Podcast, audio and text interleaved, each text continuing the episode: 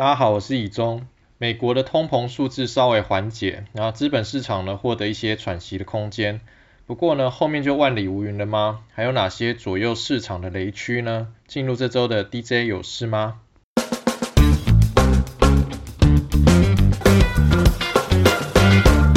美国公布 CPI 数字较市场预期为低，在市场认为通膨可能见顶的预期之下，带动美国四大指数持续反弹。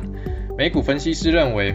后续的盘势还是有震荡的风险存在，原因在于通膨数字虽然降温，但是 Fed 除了看通膨数字之外，也会看就业数字。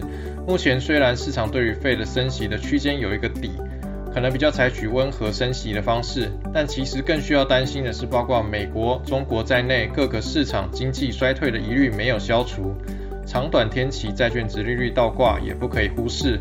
所以现在的股市持续反弹，不可以视为有机之谈。在投资建议上，分析师认为比较积极的投资人可以选择 ETF，慢慢布局像是半导体、科技股等市场落底之后，剩下一部分的资金再专注于个股。如果是固定收益型的保守投资人，可以布局利率比较诱人的五到七年短期债券；而积极型的投资人可以选择投资等级债券分批入市。回到台股。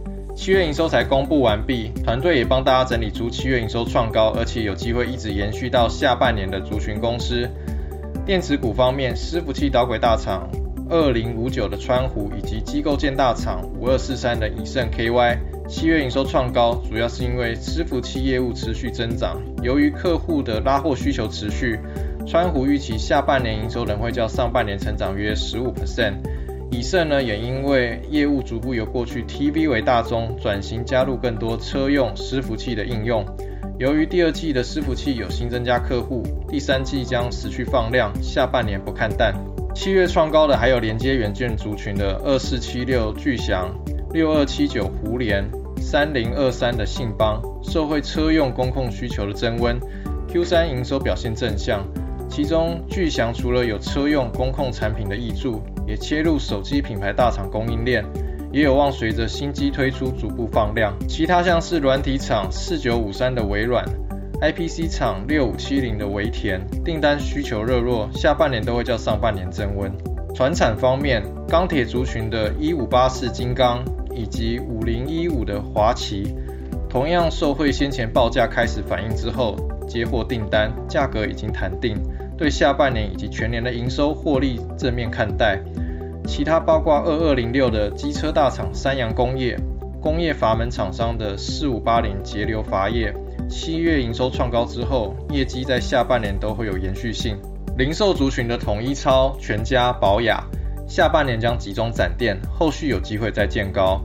餐饮族群的经营摩斯汉堡的一二五九安心，经营韩式品牌绢豆腐的二七五二豆腐。锅贴的八方云集，还有回转寿司的亚洲藏寿司，以及经营早午餐品牌麦味登的二七五五洋琴，七月营收全数创下新高。共同点在于这些公司台湾的营收占比比较高。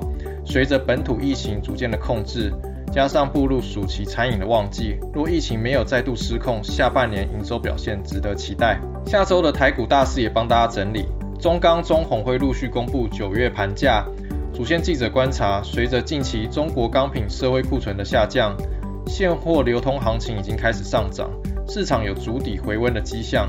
预期九月的盘价跌幅应该有机会比上个月明显的收敛，力拼开出平盘。伺服器机壳厂秦城即将举行法说会，依照目前订单的掌握度，下半年伺服器出货有机会逐季成长。光通讯厂六四四二的光盛预期下半年欧美客户五 G 建制的情况有机会加速展开。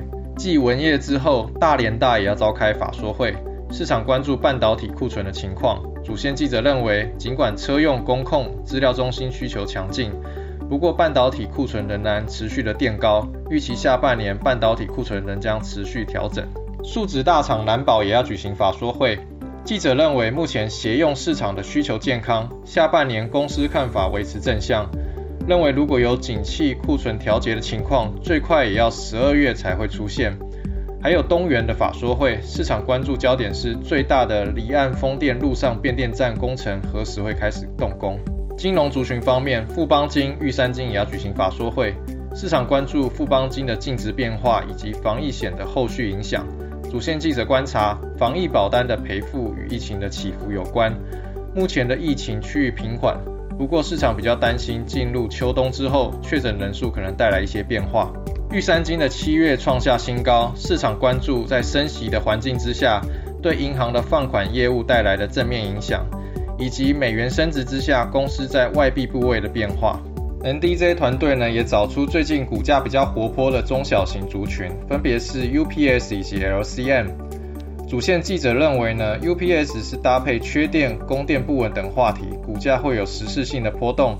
从基本面来看，六四零九的续准七月营收创下新高，不过呢，公司也坦言，目前的订单能见度正在逐步缩短，已经恢复往年的正常水准。Q 三的看法转趋谨慎，不过呢，仍然看好长期 UPS 的成长趋势。公司呢也开发储能系统，已经有小量的产品出货表现。在 LCM 方面，族群主要是中小尺寸液晶面板模组厂商。近年呢，都聚焦在少量多样、高度克制化的应用市场，像是工控、特殊穿戴装置、智慧家庭、安控、医疗等等。今年上半年呢，虽然有短暂受到中国风控和供应链问题的影响，不过呢，这些中小型厂商多数的产能在台湾。过去两年呢，因为疫情一路递延至今的订单已经陆续恢复出货，因此今年以来的业绩表现不错。包括六一六七的九正、三零三八的全台、五三一五的光联、八一零五的零聚，上半年获利都有强劲的年增表现。观察近期台币贬值以及液晶面板的价格，最近几季持续的大跌，对厂商的材料成本结构、毛利率和获利都有帮助。不过，主线记者也提醒，这些厂商的产品有高度克制化的特性，虽然订单的有一定的能见度。但是拉货频率仍然十分仰赖客户的需求，需要持续追踪各季度的变化。好，这周的内容呢，希望对大家有帮助。有任何问题呢，欢迎留言跟我们交流。那我们下周见喽，拜拜。